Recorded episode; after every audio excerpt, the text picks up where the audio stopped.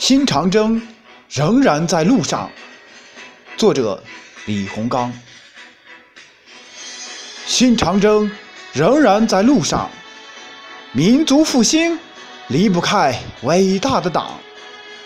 中华号巨轮平稳前进，习大大的思想是胜利方向。新长征仍然在路上，民族复兴需要有伟大的党。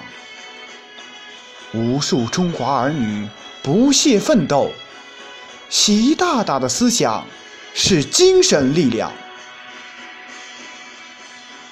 新长征仍然在路上，民族复兴造就了伟大的党。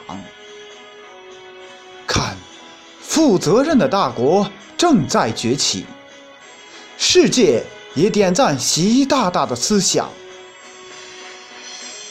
新长征仍然在路上，民族复兴，中国人无上荣光。